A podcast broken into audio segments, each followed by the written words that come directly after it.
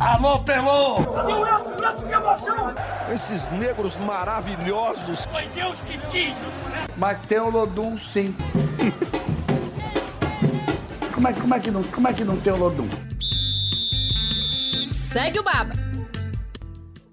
Salve, salve galera! Eu sou o Juan Melo, está começando o Segue o Baba toda sexta-feira no seu agregador de podcast favorito, mas excepcionalmente hoje, quarta-feira, porque na quinta tem a última rodada do Campeonato Brasileiro e temos muito a falar da campanha do Bahia que se livrou do rebaixamento a duras penas. Lembrando que na sexta-feira vamos fazer um programa especial para falar da abertura da Copa do Nordeste, marcada para o próximo final de semana. Comigo aqui nessa empreitada novamente estão meus amigos Pedro Tomé e Rafael Santana. Eu já queria perguntar a vocês se eu posso chamar essa edição do Segue Baba de quem é o seu Deus? Afinal de contas, o Bahia venceu Fortaleza por 4 a 0 na última rodada no Castelão com três gols de Rodriguinho.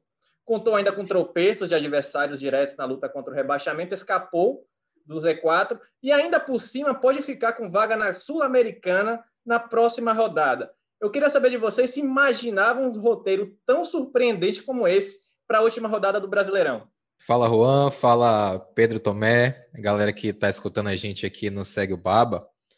O ouvinte que acompanha a gente aqui é, semanalmente vai se lembrar que na semana passada eu estava animado e confiante em uma boa atuação do Bahia, sobretudo pelo que a equipe tinha apresentado na partida contra o Atlético Mineiro, porque eu acho que o, o Dado tinha encontrado ali, ele dava indícios de que tinha encontrado um caminho. Mas eu não vou, não vou ser aqui cara de pau, mentiroso e descarado o suficiente para dizer que eu imaginava um roteiro desse, né? Um, um, uma goleada por 4 a 0 assim de maneira surpreendente. Achava que o Bahia podia vencer, mas vencer naquele sufoco, né? Aquele jogo pegado, aquele, decidido na, em, em, uma bola, né? Decidido em um, um lance. É, 4 a 0 com três gols de Rodriguinho, eu acho que nem o mais otimista dos torcedores. Quer dizer, o mais otimista dos torcedores é Binha e ele de fato acreditava nisso, né? Mas nem, os, nem o mais racional e otimista dos torcedores imaginaria uma, um cenário desse. É, e ainda com direito a brigar por uma vaga na Sul-Americana na última rodada, né? Eu acho que seria, seria premiar incompetência, mas é, tomara que o Bahia consiga, né? Essa vaga na, na Sul-Americana e afinal de contas eu acho que também mostra, né? É, mostra como esse campeonato ele foi nivelado por baixo, sobretudo entre aqueles times que brigam contra o rebaixamento, né? Parecia que, assim como estava acontecendo na Série B, na Série A parecia que é, ninguém queria, queria ficar na Série A, né? É, era aquele, aquele jogo de jogo de, de, de, de cavalheiros.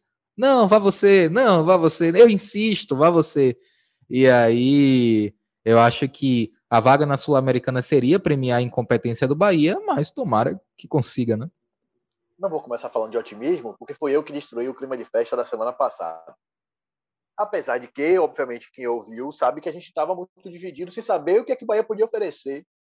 Nessa reta final, estava todo mundo, acho que todo torcedor foi para o jogo de sábado pensando, meu Deus do céu, o que, é que vai acontecer hoje? Porque era isso que o Bahia estava oferecendo nos últimos jogos. Mas vou aproveitar a deixa também aqui da modo quase oportunista. Eu fui o único deste trio que defendia a continuidade de Rodriguinho no time na semana passada. Até concordei que acharia que existiria motivos para tirá-lo do time, mas acreditava que o Rodriguinho podia jogar. Não, obviamente, imaginando que ele faria um hat-trick. Né? Mais tarde a gente ia falar especificamente de Rodriguinho. Não, obviamente, sabendo que ele ia fazer três gols, ninguém imaginou isso. Mas acho que um jogador importante e que resolveu mostrar tudo que tinha que mostrar ao longo do ano em duas semanas. Né? No jogo contra o Atlético e no jogo contra o Fortaleza. Que bom! E concordo, gênero, número e grau, com, com o Rafael quando ele disse que vai ser premiar a incompetência se o Bahia pegar uma vaga na Sul-Americana. É, eu, duas cenas muito terríveis, e eu não consigo achar outra adjetiva a não ser terríveis e tristes, é, a comemoração dos torcedores do Bahia, a gente viu aqui mais próximo. A forma como o torcedor se comemorou. Eu vi um amigo meu, não vou nomear, obviamente, mas ele falou assim: muito feliz com o meu Bahia.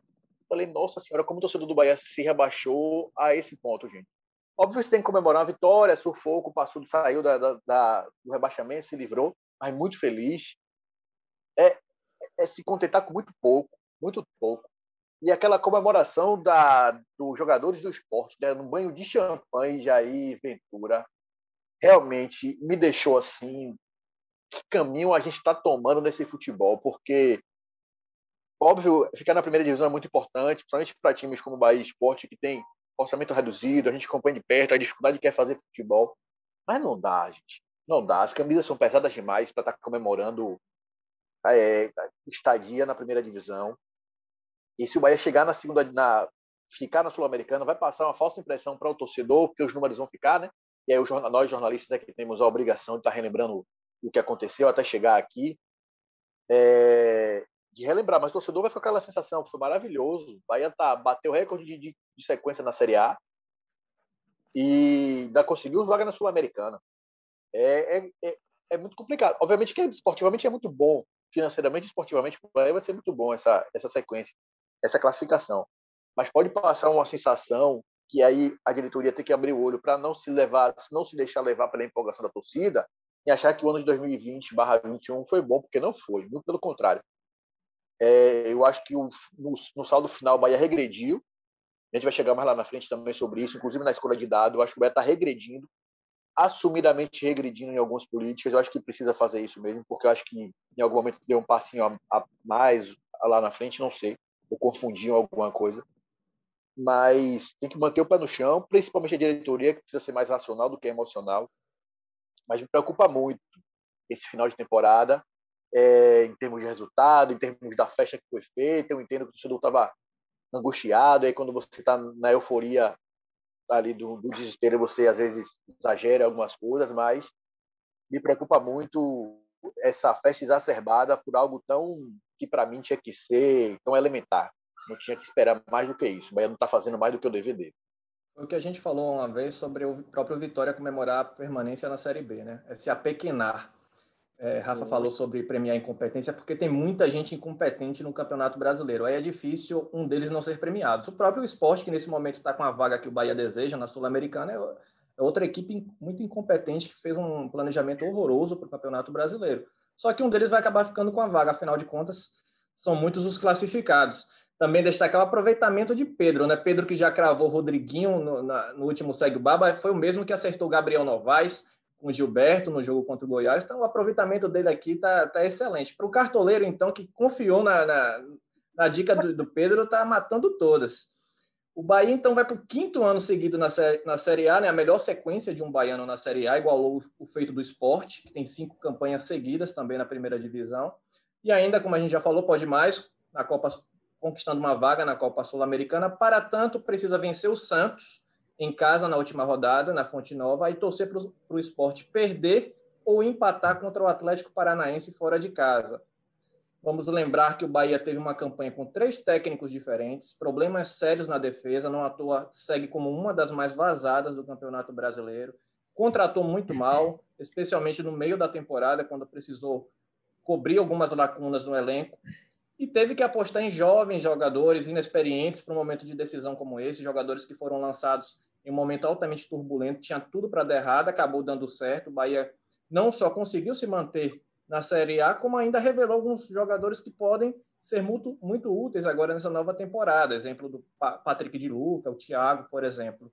Para vocês, o que, é que foi determinante tanto para a permanência do Bahia e o que fica de lição dessa campanha horrorosa no Campeonato Brasileiro, decepcionante por tudo que foi tudo que a gente esperava do Bahia, que traçou a Libertadores como planejamento, como objetivo para esse Campeonato Brasileiro. Tá, vamos lá. Pra, em relação ao que foi determinante, você quer a resposta malvada e verdadeira ou a resposta que, embora seja verdadeira, é a resposta apaziguadora?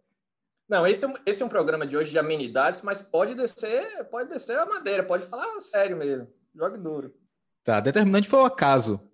Determinante foi o acaso, né? Essa é a resposta maldosa e sincera, porque aquela escalação que o dado encontra com, com e, e, e, manda a campo contra o Atlético Mineiro, ela só é possível porque o Bahia tem um, um número de um número altíssimo de 13 desfalques. O Rodriguinho, que foi tão decisivo nos dois jogos, ele só volta à equipe por causa dessa lista enorme de desfalques. O Patrick de Paula, outro jogador que foi decisivo, só entra na equipe por causa dessa lista de desfalques. Então, o acaso né, e, e, e, e o azar, em determinado momento, fez com que o dado encontrasse é, é, tanto as peças que, tá, que estavam faltando, quanto a formação da equipe. Né? Porque esse desenho tático do Bahia jogando, é, é se defendendo né, no 5-3-2, no 5-4-1, e aí atacando, variando né, o 4-4-2 contra o Fortaleza e o, o, o 4-3-3 contra o Atlético Mineiro, só foi possível por causa das peças que o Dado encontrou no acaso. Né? Então, é, quem diria que se o, o Thiago não tivesse é, positivado com Covid, Daniel não tivesse sido expulso na partida contra o Goiás, é, Ramon também estava com Covid, Alisson com Covid. É, quem diria que é, é, se não fosse to todos esses desfalques, é, o Bahia poderia ter perdido contra o Atlético Mineiro, chegado desesperado, não estaria livre hoje né, do, do, do rebaixamento, teria chegado desesperado contra o Fortaleza.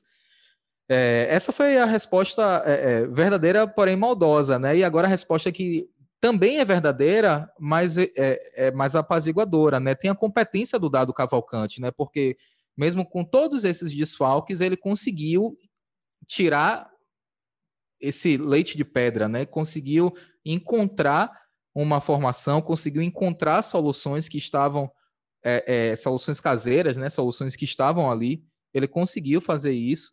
Então, tem que se dar o crédito ao Dado Cavalcante é, por ter conseguido, é, diante de um momento tão complicado, encontrar as soluções que outro treinador talvez não tivesse encontrado.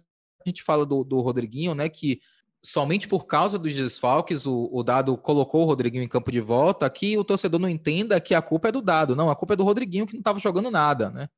É, o Rodriguinho fazia por onde estar no banco de reservas e sem ser utilizado por todo, to, por todo esse período. E aí, nesse, dentro desse acaso, ele acabou entrando e, e, e de fato ele fez a diferença.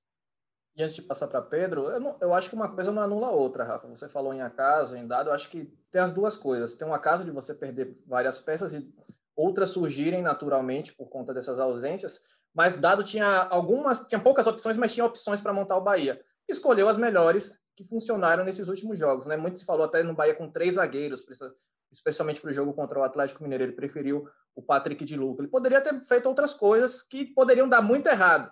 E ele se virou com um pouco que tinha, que eu acho que é o mérito dele nesse, nesse Bahia. Poderia ter voltado com o Juninho, zagueiro, né, por exemplo. O que seria, o torcedor, meu Deus. É, eu concordo que o acaso foi determinante, muito determinante, e somaria ao acaso e à competência de dado a incompetência dos adversários diretos. O Vasco é, o esforço que o Vasco fez para ser rebaixado foi muito grande. Todo mundo fez muito esforço, né? A gente já falou outras vezes aqui que era o campeonato que ninguém queria ser campeão, ninguém queria o título, e todo mundo queria ser rebaixado. Todo mundo fez muito esforço. Só o Goiás talvez foi quem se esforçou mais para poder sair dali, mas quando se atentou já foi tarde demais. Eu somaria isso também. É, mas eu acho que assim teve o acaso, mas eu acho que sobrepondo, eu quero dar, eu quero dar muito mérito a dado, principalmente pelo fato de ele ter sido muito humilde. A gente também tinha conversado sobre isso aqui. Tá na hora de fechar a casinha, tá na hora de, de parar. A ideologia de futebol de dado é diferente. Ele gosta de um time que toca mais a bola, que a gente viu isso no Sub-23, era um time um pouco mais, mais vertical, com mais velocidade. É, ele percebeu que não era o momento mais de fazer isso. Falou: vou fazer o que eu tenho que fazer. Patrick de Luca era um jogador que no Palmeiras ele era zagueiro. Ele chegou para o Bahia como zagueiro.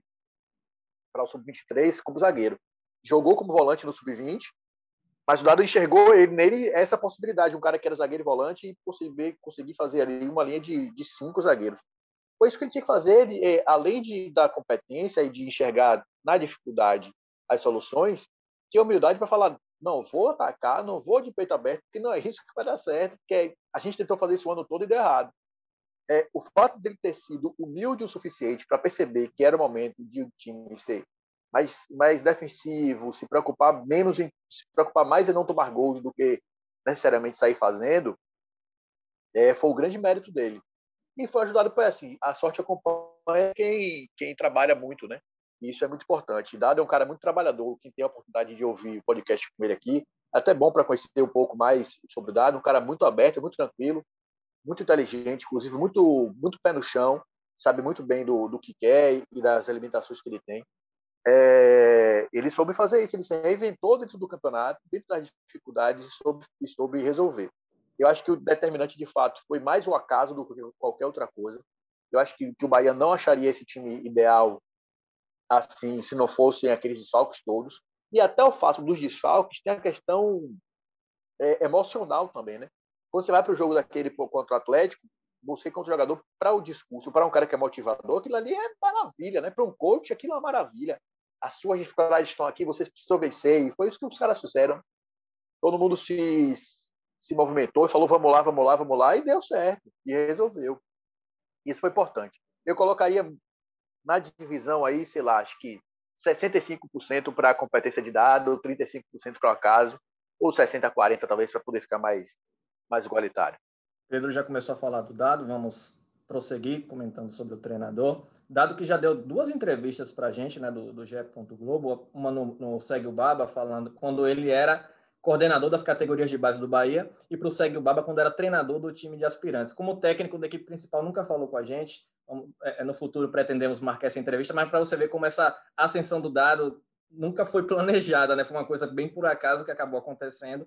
E, e rapidamente, Dado chegou para coordenar as categorias de base do Bahia em outubro do ano passado e teve que, em dezembro, assumir o time principal porque a campanha com o Mano Menezes foi muito pior, horrorosa, um aproveitamento muito ruim. E aí teve que segurar esse, essa, essa bucha de canhão, como a gente diz aqui, né? E para a próxima temporada, o Bahia tem como certo, acerto com dados, as duas partes querem permanecer. É, é, o André Galindo, nosso colega de GE. Globo, trouxe essa informação hoje, que as duas partes estão interessadas na manutenção, que deve ser só sacramentada com a, a, o, depois do último jogo do Bahia na Série A, na quinta-feira, os representantes do dado vão se reunir com o Bahia para que essa renovação seja confirmada. Então, com o técnico, é, com o técnico mantido, eu acho que o Bahia, a partir daí, o Bahia vai, vai montar seu elenco, que deve ter muitas mudanças, pelo que a diretoria prometeu. Dado fez 11 jogos até aqui com o Bahia, tem 39,3% de aproveitamento. Vejam que os números de dado não são nada exuberantes, não tem nada espetacular, mas ele cumpriu o objetivo, que era livrar o time do rebaixamento e ainda pode ter o bônus com essa Sul-Americana. O que, é que vocês acham dessa manutenção? É o melhor nome para essa continuidade? Essa é uma pergunta é uma pergunta difícil. É, eu, eu confesso que eu não tenho segurança, é, eu não tenho uma opinião formada, né? É, é, complicado, né? Porque assim, na nossa, na nossa profissão e na nossa função aqui, né, de, de, de debater, de comentar, a gente tem que estar tá sempre é, trazendo, dando, dando um, uma opinião né, certeira, né, na medida do possível, é, embasada. Não pode ficar em cima do muro, mas de fato esse é um tema que me divide muito, né? É, eu acho que é, o Bahia tá, estava no caminho certo quando, no momento da demissão de Roger Machado, ensaiou contratar o José Ângelo Ramírez, né, que, é, que era o técnico que disse que está apalavrado com o Internacional, mas naquele momento é, ele demonstrou interesse, né, mas não, não foi à frente, aí o Bahia é, deu um passo atrás é, contratando o Mano Menezes. Eu acho que a impressão que eu tenho é que o mercado de técnicos nacional está defasado. Né? E a, a prova disso é a quantidade de estrangeiros que tem vindo para cá e tem conseguido desenvolver bons trabalhos com os mesmos elencos que treinadores brasileiros não conseguem. Né? Tem o caso do Jorge Jesus, que é o mais emblemático, porque levou o Flamengo a todas as conquistas. Tem o Abel Ferreira, que é, todo mundo tentou fazer esse elenco do Palmeiras jogar bola, ninguém conseguiu, e o Abel Ferreira levou ao, ao título da Libertadores. É, tem o, o, o Kudê, que fez o Internacional ser o time mais competitivo do Brasil. É, o próprio Sampaoli, que não fez um, um tra o trabalho que se esperava dele no Atlético Mineiro, mas vinha de um trabalho muito bom com um elenco limitado no Santos. É, quando você olha no mercado nacional, você não vê. Então, eu é, no meu plano de gestão, né, no departamento de futebol, eu procuraria um técnico internacional. mas eu não sei se o Bahia tem bala na agulha para tal. O Juan estava até falando, comentando isso no, no grupo, num grupo que a gente tem, né? Que não sabe se o Bahia tem dinheiro, né? Acho que o Bahia também, eu também acho que o Bahia não tem dinheiro nesse momento para fazer tal investimento. Então, a partir do momento que eu só tenho olhos para o mercado nacional, eu manteria dado sim, manteria dado. É um treinador que deu uma resposta, né? É, Pode-se dizer que o Bahia está tá dando um passo atrás. É, se a gente for pensar em relação no mercado internacional, eu acho que está mesmo. Mas no mercado nacional não vejo um nome que é, um nome disponível que, que seja melhor do que o dado. Não consigo enxergar esse nome. E o Dado é um, um, cara que mostrou, né? Um cara que ele foi ele foi efetivado num momento complicadíssimo é, parecia que o Bahia não ia e de repente ele conseguiu fazer com que o Bahia se mantivesse. Eu manteria o dado, eu acho que ele encontrou soluções importantes, principalmente nesses dois últimos jogos. E assim, eu acho que, independente de qualquer coisa, o dado precisa pensar fora da caixinha, né? O Pedro falou, né, que ele é esse treinador que gosta de um time mais propositivo, com posse de bola e tal. Mas eu acho que o, o é, o futebol brasileiro está precisando também de treinadores que pensem fora da caixa, né? Esse esquema que o Dado trouxe, né, num 5-3-2, é muito parecido com o esquema, por exemplo, que a Atalanta joga e que encantou o mundo no, na temporada passada, né? Foi longe na, na Liga dos Campeões. São, eram, são três zagueiros, né? Que saem para o jogo, liberam os dois, os dois alas, né? Então, assim, eu acho que a gente precisa desses treinadores que encontrem soluções diferentes é, o dado pode ser esse cara, né? É claro que ele vai precisar de peças, né? Eu acho que o dado precisa pensar, ó, o esquema que eu quero é esse, mas eu também posso jogar dessa forma e jogar dessa forma, então eu preciso de tais peças. É, mas é, é, sendo mais, tentando ser mais sucinto, não, não vendo é, opções no mercado estrangeiro, eu iria de dado. Eu acho que dado, para o momento, é o melhor nome. Está dentro do que a diretoria está pensando para este momento e vai agradar a torcida. Agora eu preciso, eu, eu quero fazer uma reflexão aqui, eu não sei se vocês vão concordar comigo, mas para mim isso diz muito de que a diretoria do Bahia está regredindo, dando um pé atrás na, na política que ela estava tentando implementar nos últimos anos. O Bahia percebeu que o crescimento que ele estava tentando fazer não era tão sustentável, o que ele achou que era de crescimento, na verdade, não era um crescimento real. Vamos lembrar aqui que o Bahia terminou o ano 2019 muito mal. Teve o começo de 2019 muito bom com o Roger, terminou o ano muito mal.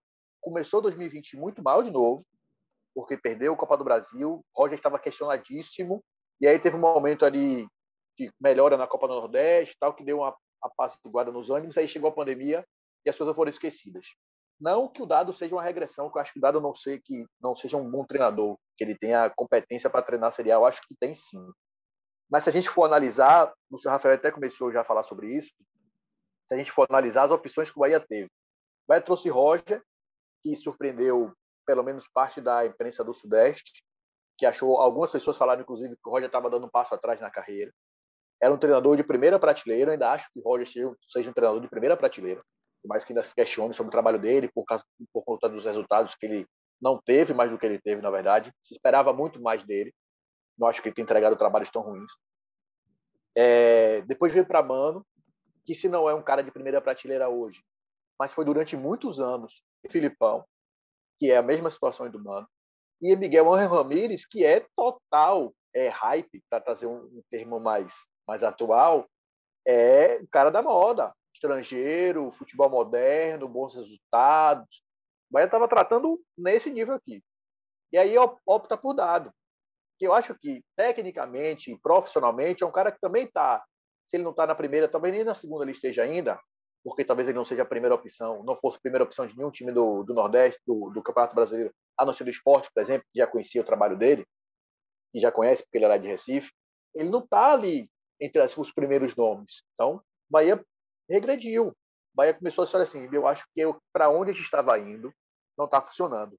Aliado a isso, a discussão de Belintani falar que vai mudar o perfil de jogadores, vai mudar o perfil do elenco. Mas já não está querendo mais caras como Gilberto, já não está querendo mais caras como Rodriguinho, que a gente vai chegar daqui a pouco falar mais sobre Rodriguinho, já não está querendo caras mais como Cleison, nomes que têm repercussão nacional e pouco entrega, pouco resultado. Vai perceber que não é esse o caminho. Percebeu que talvez seja melhor investir em Patricks, em Thiagos, jogadores formados na base, consigam dar retorno esportivo mais do que de, de, de imagem, vamos dizer assim, mais, mais do que repercussão. É, eu acho que isso é importantíssimo. O torcedor pode ficar chateado e enxergar nisso um apequenamento. Eu não acho. Eu acho que é você botar o pé no chão e saber para onde é que você vai. Talvez o Bahia tenha sido iludido pelos resultados que teve fora de campo. Quando começou a se a crescer muito, vislumbramente, é, visualmente, todo mundo começou a olhar o Bahia, o mundo todo.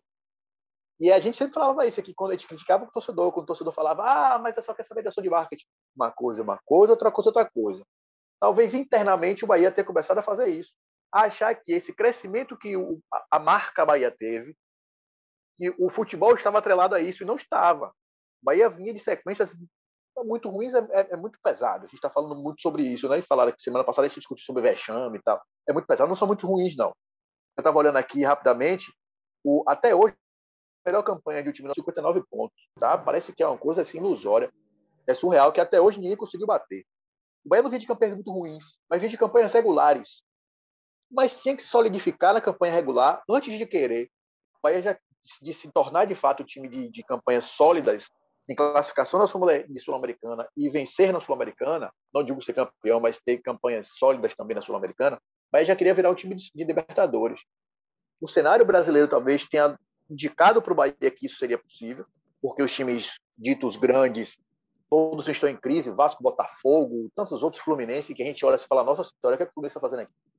Né? É, existe talvez esteja passando um realinhamento dos times grandes brasileiros, que é esse, esse grande entra no momento depois, que a gente vai discutir sobre isso, que tem várias questões sobre isso aí, que eu discordo. Mas, opa, eu tenho condição de chegar nesse, nesse nível aqui. Mas ainda não tinha, porque ele não tinha solidificado o que de fato ele tinha. Então, acho que o Bahia se enganou muito, confundiu muito com o resultado de excelentes, eu espero que continue, inclusive, as campanhas extra-futebol, importantíssimo, para a marca e para o clube e para a sociedade. Mas talvez o Bahia tenha se empolgado um pouquinho com isso e tratado isso como resultado de campo, achando que o Bahia já era um time já eu vou chegar e vou resolver, vou contratar esse cara aqui que vai resolver, vou causar impacto, não é. A escolha do dado passa muito, muito por isso. Eu só tenho um porém. Eu só não sei se o dado vai conseguir suportar uma pressão que o Mano Menezes suportou, que o Roger suportou, talvez para a torcida e para a grande imprensa ele seja mais descartável. Né? Ah, esse cara é novo, tá, vou mandar embora e tal.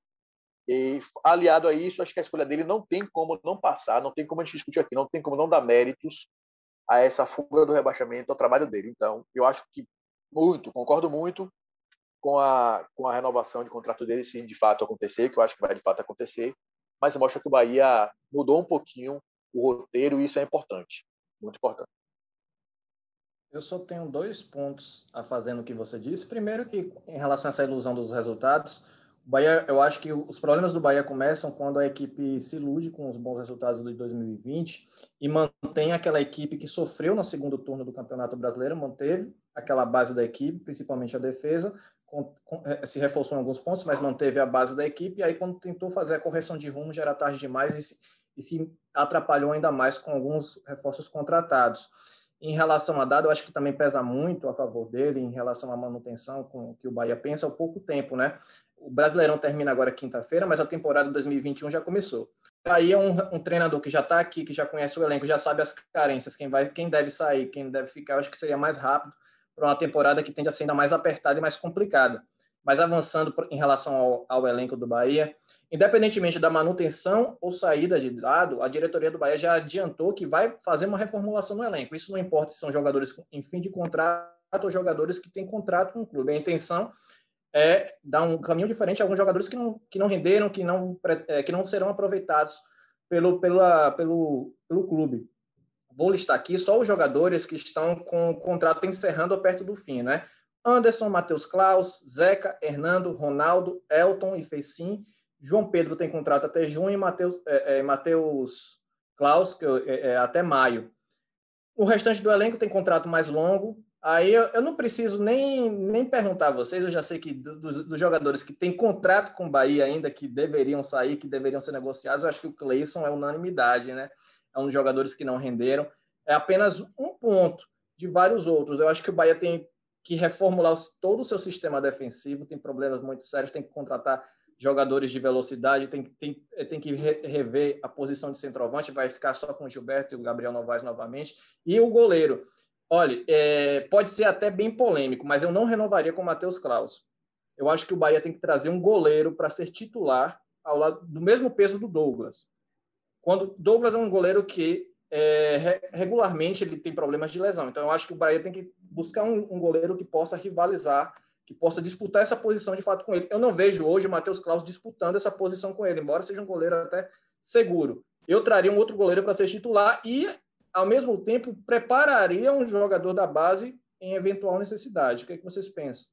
É, eu acho que você, você falou certo. O, o Douglas, ele, é, além de se machucar muito, né, ele já já está chegando numa idade avançada. O Douglas já é um, um goleiro que, é, tecnicamente, ele está demonstrando uma, uma certa queda, né? Nunca foi um jogador bom com os pés, tem falhado em, em algumas ocasiões assim, mais do que ele falhava.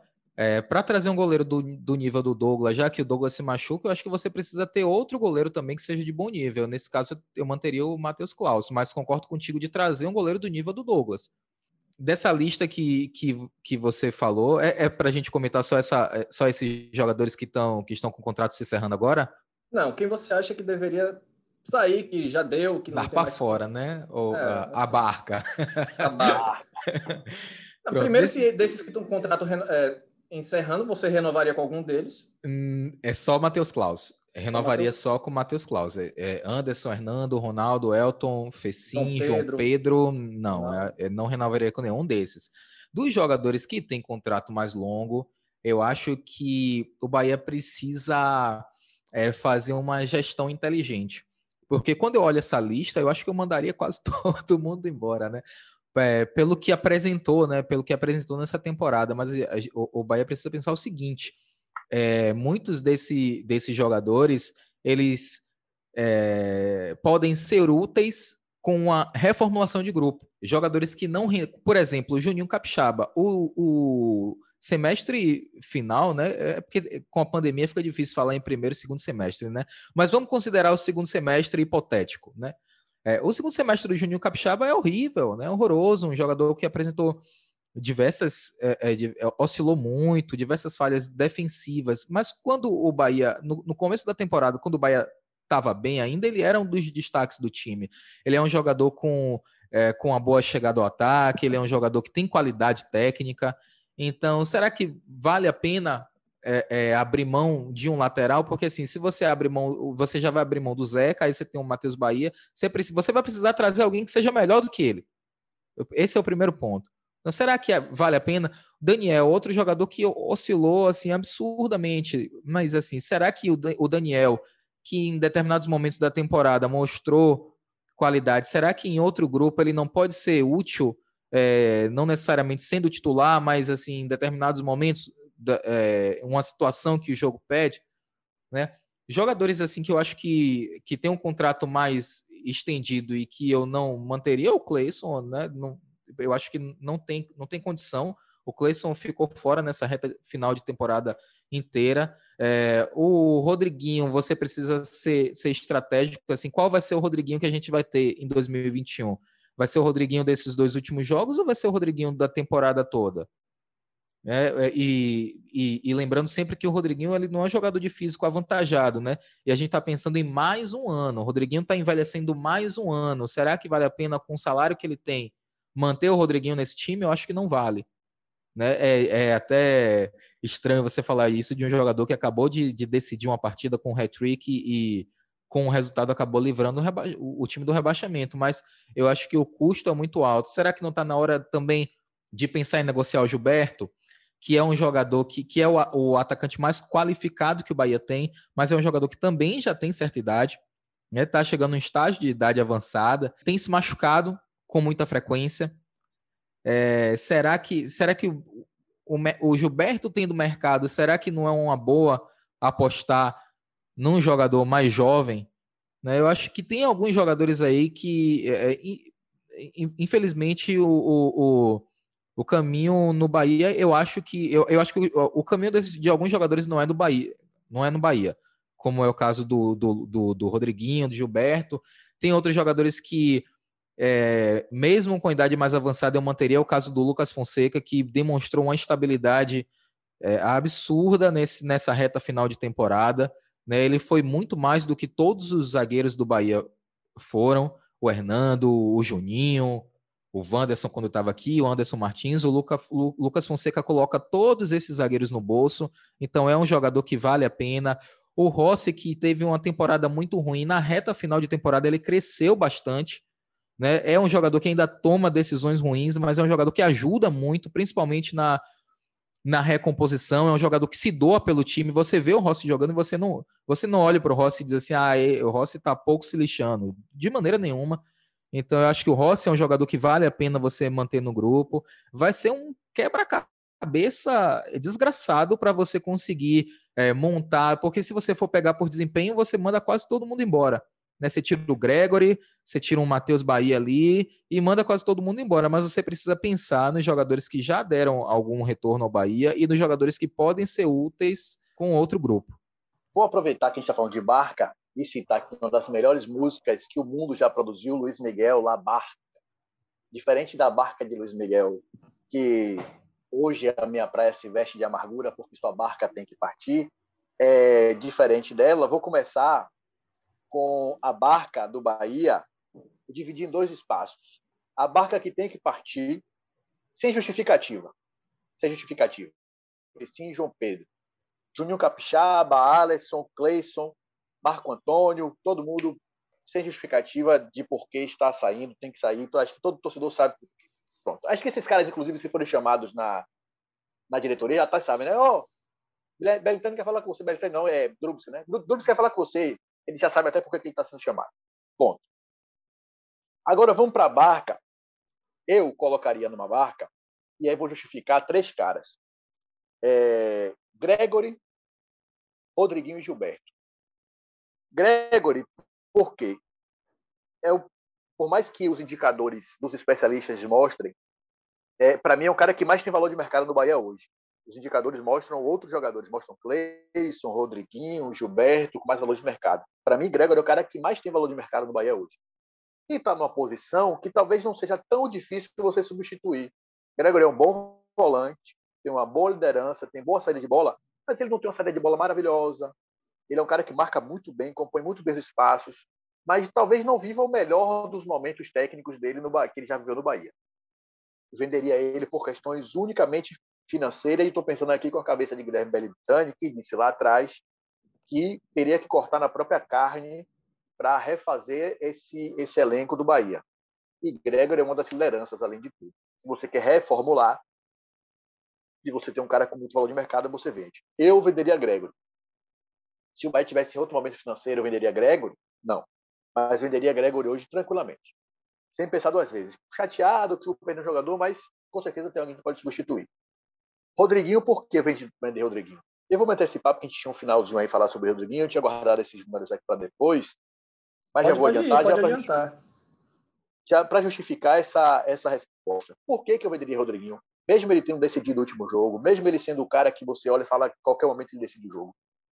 Rodriguinho participou de, de entregou ao Bahia 10 gols dos 94 que o Bahia fez ao longo do ano. Contando aqui Campeonato Baiano, por mais que seja injusta essa conta é, é muito pouco, muito pouco para jogador, se não for o mais caro, um dos mais caros. Eu não gosto nem de entrar nessa questão de salário, que eu acho que é secundária, pelo menos para a gente aqui, para o nosso debate, isso muda um pouco, o quanto é, mas em termos de realidade, se é o cara que mais recebe ou o segundo que mais recebe, ele precisa entregar muito mais. Muito, mas muito mais. Rodrigo tinha feito seis gols. Seis gols até o final do ano agora. Até sábado passado. É muito pouco e fez uma assistência. Então, ele teve esse número ainda assim superfaturado, é quase uma pedalada fiscal, né? Esse número de nove gols dele, porque ele fez três no jogo só, e na primeira vez na carreira, algo tão raro que você não vai esperar o Rodrigo fazer três gols nunca mais. Cara com 33 anos, é a primeira vez que faz isso. A entrega dele é muito baixa, gente. É menos de 1%, ou é 1% dos gols que o Bahia fez, ele participou. Para o cara que é o camisa 10, a grande contratação do time no ano. E tem um valor de mercado razoável, se ele já não vai valer, sei lá, um milhão de reais, quatro milhões de reais para o Bahia, pelo menos é uma moeda de troca. Se ele levar para um time mediano desse aí, sei lá, a gente olhar a primeira divisão hoje, quem é que, que Rodriguinho caberia? Num Fluminense da vida, que adora o meio-campo depois de 30 anos, e traz dois meninos lá, ou então só leva, só leva Rodriguinho para ele fazer o meio-campo mais veloz do Brasil, com Nenê, Rodriguinho e, e, e, Paulo Henrique Ganso. Sabe? Eu, eu, eu usaria Rodriguinho tranquilamente numa moeda de troca, porque ele alivia o cofre e você ainda consegue ter barganha com alguns times no Brasil, por exemplo. É, e o Gilberto, mais ou menos o que o que Rafael falou, o que Rafa falou. É um cara que tem valor de mercado, já está chegando numa fase da idade razoável, muito caro também. O número de gols dele já caiu bastante para os últimos anos, em relação ao que ele fez nos últimos anos. O cara que tem um valor de mercado mediano, no mercado mais, mais, mais intermediário, lá para Japão, é, Oriente Médio, talvez, seria maravilhoso para ele que ele vá para o Oriente Médio, gente aí mais, mais alternativo venderia tranquilamente esses três caras, tranquilamente. E aí me viraria para fazer o time para a próxima temporada. O problema todo é que a próxima temporada já começa na semana que vem. Na semana que vem, não, nessa semana agora. Já começa agora na tampa.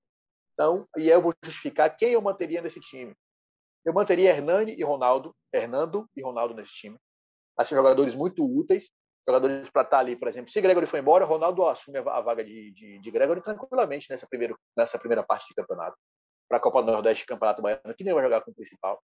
Mas fases, fases preliminares de Copa do Brasil e Copa do Nordeste, Ronaldo consegue substituir Gregory tranquilamente, sem grande, grande perda técnica. Fernando é o bom reserva. E aí seria os reservas do Bahia, o Jefferson, já foi testado, dá para resolver. Hernando ainda pode ser um lateral direito defensivo, o Bahia que está gostando tanto de jogar com linha de 5. É, eu manteria. É, e o Matheus Claus também, porque eu acho que assim, concordo quando vocês falam que o Bahia precisa de um jogador, um goleiro de alto nível para disputar com o Douglas, mas que tempo o Bahia tem para isso? Douglas pode se machucar de novo agora e o Bahia começar a Copa do Nordeste sem um goleiro. E aí ter que trazer o menino do Sub-23, que já errou no primeiro jogo, inclusive, é, para ser o reserva de Matheus Claus e Matheus Teixeira, que ninguém sabe o que, é que Matheus Teixeira pode entregar também. Então, eu manteria Klaus aí, porque até aparecer esse goleiro que a gente acha que deve chegar, o Bahia precisa trazer, manteria tranquilamente. Polêmicas. Nino Paraíba, não sai do meu time. Nino Paraíba não sai do meu time. A gente está, Nino está no tá, o Bahia há três anos e é o mesmo roteiro. Todo mundo massacra Nino. Nino perde a posição para ele e foram duas vezes para João Pedro. Exatamente, perdeu a posição, mas ninguém termina o ano como titular, só Nino Paraíba. Eu, já falei aqui que o sonho da minha vida é um time ter do lado direito Nino Paraíba e Apodi. Para mim, melhor lateral, melhor lado direito do mundo, possível imaginável esse lateral, esse time direito. Um volante para poder cobrir esses dois caras já foi. Eu bateria Nino, Nino é meu e ninguém bole. Manteria Nino tranquilamente. Quem quiser reclamar aqui, reclame. Reclame. Nino Paraíba, para mim, é intocável. Entrega e dá resultado. Dá resultado. Cruza com a direita, cruza com a direita e cruza bem. E tá aí. Eu manteria Nino Paraíba nesse time. Matheus Bahia. Não... Olha aí, Juan. Olha aí, Juan. Não, é, eu acho que isso vai se tornar uma vinheta no, no, no futuro do Sérgio Bala. Eu tenho, eu tenho certeza. Nino disso. Paraíba é meu. Eu, diretor de futebol de qualquer divisão, eu traria Nino Paraíba. É, eu manteria Matheus Bahia, não negociaria Matheus Bahia de jeito nenhum. Lateral extremamente útil para o time. Lucas Fonseca, concordo com o que o Rafael falou. Um cara que é extremamente importante, de um bom nível, consegue jogar a Série A também, entregar bem. Apesar de que o Bahia pode procurar zagueiros melhores do que o Lucas Fonseca, porque o sarrafo também do Bahia foi baixo, se a gente for comparar ele a outros, é baixo o sarrafo.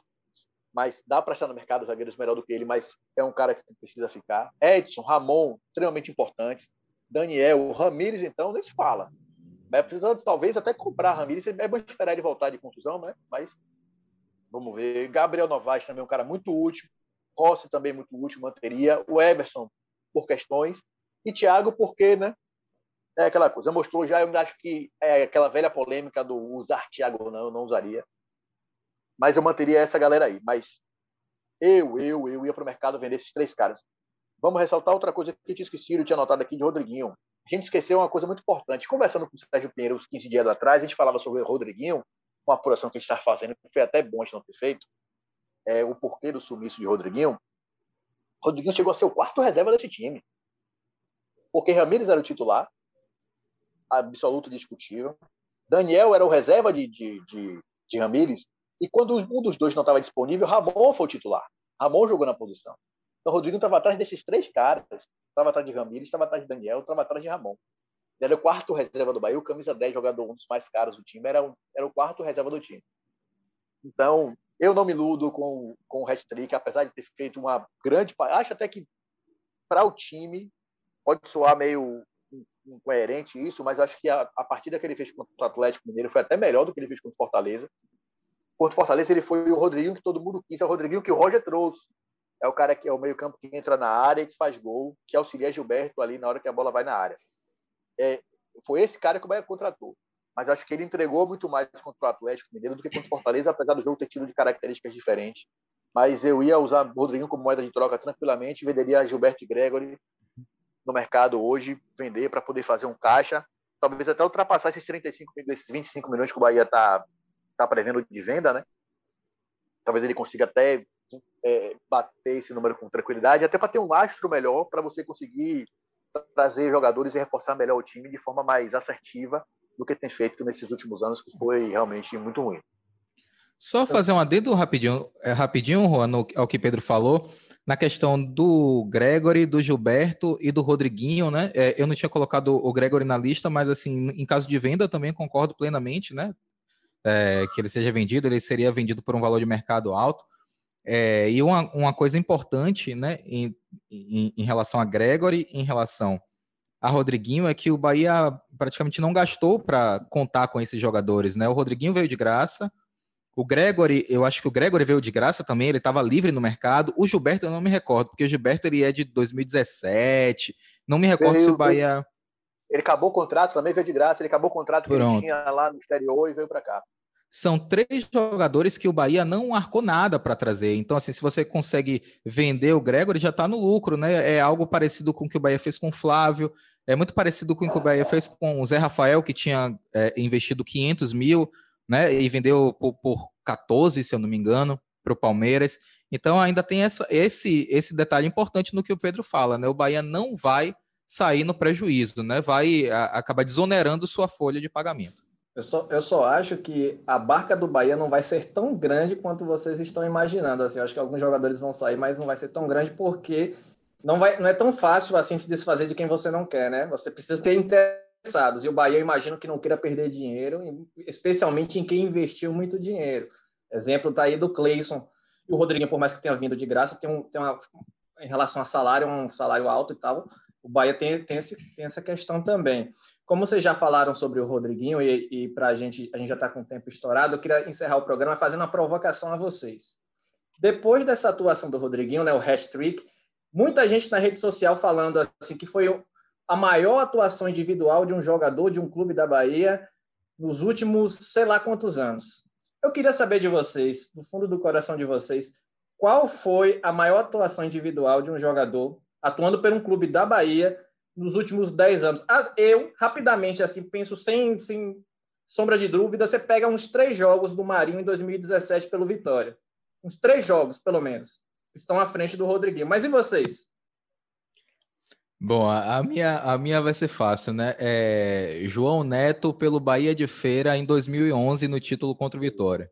Perfeito, perfeito. Eu tenho idade suficiente, apesar de ser um cara tão, não ser um cara tão vivido, eu tenho idade suficiente para não me iludir e conhecimento suficiente para não me iludir com essa essa última partida de Rodriguinho, que você edita ali alguns minutos de vida com metade deles com passes para trás e passes laterais não estou desmerecendo a partida de Rodrigo, não, que eu acho que ele foi excelente.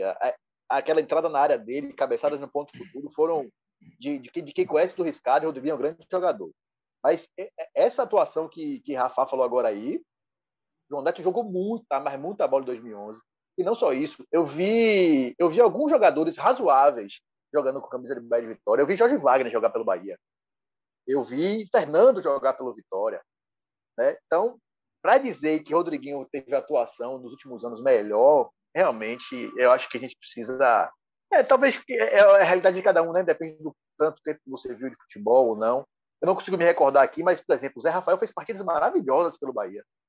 Maravilhosas. Aquela partida contra o Atlético Paranaense, por exemplo, estando no Campeonato Brasileiro, o Zé Rafael jogou muita bola, tanto é que ele foi vendido para o Palmeiras.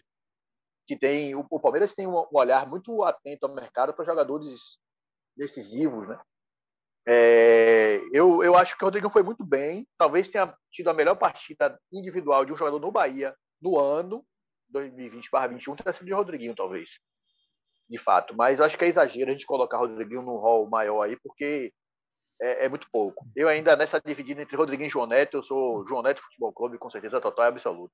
É, a gente tem que ver também o que é últimos anos, né? Últimos anos é o quê? Últimos 10 20, anos. últimos 10, é, é, é muito, difícil, né? É porque é. não precisa ir muito longe. As pessoas têm memória curta, eu acredito. É. Não precisa é, mas você, longe. você deu o exemplo do Marinho, o Marinho... Você, ó, se o você, você, torcedor que está nos ouvindo agora, está em dúvida, está em dúvida, assista o VT do Vitória 3, Atlético Paranaense 2 no Barradão, Campeonato Brasileiro de 2017. Marinho, duas, dois gols e uma assistência. Se você tem dúvida no que eu estou falando, assista esse jogo, esse jogo. Não precisa ir muito longe, acho que as pessoas também viajam muito nessa coisa. Chiesa deve ter pesadelo até hoje, né? Com esse, com esse jogo, né? Do Marinho, é. né? A bola, que ele, a bola que ele deixou de receber, o Marinho fez o que quis. Eu nem lembro qual era o zagueiro do, do Atlético Paranaense, era aquele experiente que fala André, bem pra caramba, Paulo, Paulo André, Paulo André. Se você for pegar no Bahia, por exemplo, o time de 2010, o Adriano Michael Jackson fez partidas extraordinárias, inclusive, é, basicamente decidiu o jogo do acesso do Bahia, né, 3 a 0 é, contra a Portuguesa, com, com dois gols, assim, não, é, o Rodriguinho jogou muita bola, muita bola mesmo, mas tá, tá longe de ser assim a, a maior atuação né, no, dos últimos anos. Tem, a gente esqueceu aqui de David, 7 de 2018, depois que o, que o Marinho foi embora. David assumiu o protagonismo do, do Vitória naquela, naquele ano, de 2018. Ele decidiu muitos jogos no time de, de, de Mancini, também no mesmo estilo de Marinho, bota a bola em David que ele resolve. O Vitória fez dois anos seguidos isso, né? Foi Marinho, depois David, depois tanto é que ele foi, ele foi vendido para o Cruzeiro. Fez partidas até com mais constância do que o Rodriguinho fez, duas boas partidas em, em, dois jogos na reta final de campeonato. Pois é, pois é. Se pesquisar, são vários, não desmerecendo o Rodriguinho, mas querendo pontuar que tem vários jogadores que atuaram em alto nível aqui no estado também nos últimos anos. Pessoal, muito obrigado pela participação. Inclusive João Neto, eu gostei da lembrança de João Neto. Gostei da lembrança de João Neto. Pois é, pois é, lembrança, lembrança boa, lembrança boa. Vocês estão com a memória mais apurada do que a minha. Eu fui só para 2017. Mas mas obrigado, pessoal, pela participação. Lembrando que sexta-feira o podcast vai, ter a, vai ser um programa especial falando do, da Copa do Nordeste, trazendo a participação de todos os setoristas do, que vão cobrir essa competição tão importante na região. Muito obrigado pela participação aí, pessoal. Valeu, galera. Um abraço. Valeu, gente. Desculpando qualquer coisa. Até a próxima. Tchau, tchau, pessoal. Alô, Pelô! que emoção! Esses negros maravilhosos! Foi Deus que quis! Mas tem o Lodum, sim. como, é, como, é que não, como é que não tem o Lodum? Segue o Baba!